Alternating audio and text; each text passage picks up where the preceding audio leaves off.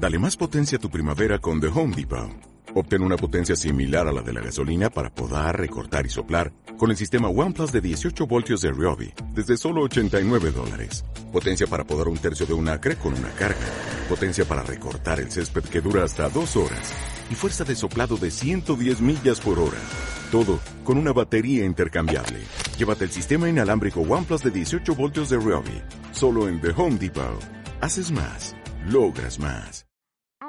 Hongos viven sobre vegetación, otros son parásitos altamente especializados que viven a expensas de animales y seres humanos.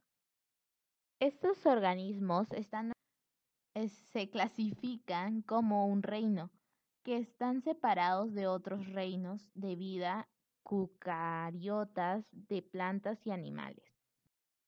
El reino Fuji está dividido en dos: organismos microscópicos observados con un microscopio y organismos macroscópicos observados con nuestros ojos, que esos pueden ser los hongos. Los de microscópicos pueden ser unicelulares y multicelulares. Su estructura de estos son de estos de estos microscópicos, de estos tipos microscópicos, es basada en un tallo y en una especie de bolsa en la parte superior. Esa especie de bolsa es como si su su estructura es tipo sombrilla. El tallo está si lo miramos más de cerca, está compuesto por hifa, que son hifa y micellíos, que son especies de, de pequeños fragmentos alargados unidos. Ahora pasamos al reino Plantae. El reino Plantae comprende todas las plantas que existen en nuestro planeta. Ellas son las que producen los alimentos que consumimos, que consumen animales y nosotros los seres humanos. Sin ellas no existiría nuestra forma de vida. También producen fibras, carbono y muchos materiales de utilidad. Las plantas poseen la capacidad de, transformar la energía solar en alimento y además producir oxígeno a través de la fotosíntesis. Ejemplos del reino plantae pueden ser los girasoles, el eucalipto, el orégano, entre otros. Y por último, el reino animalia.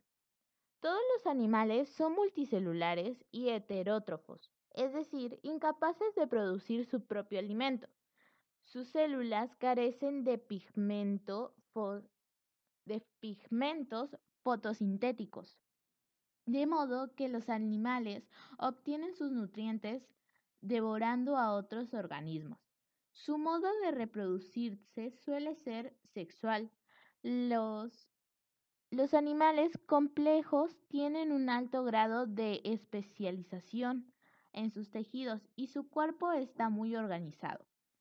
Estas características surgieron junto con la movilidad, los órganos sensoriales complejos, los sistemas nerviosos y los sistemas musculares. A diferencia de, las plantas que fabrican sus propios nutrientes, Mediante la fotosíntesis, los animales tienen la necesidad de buscar su, alimento.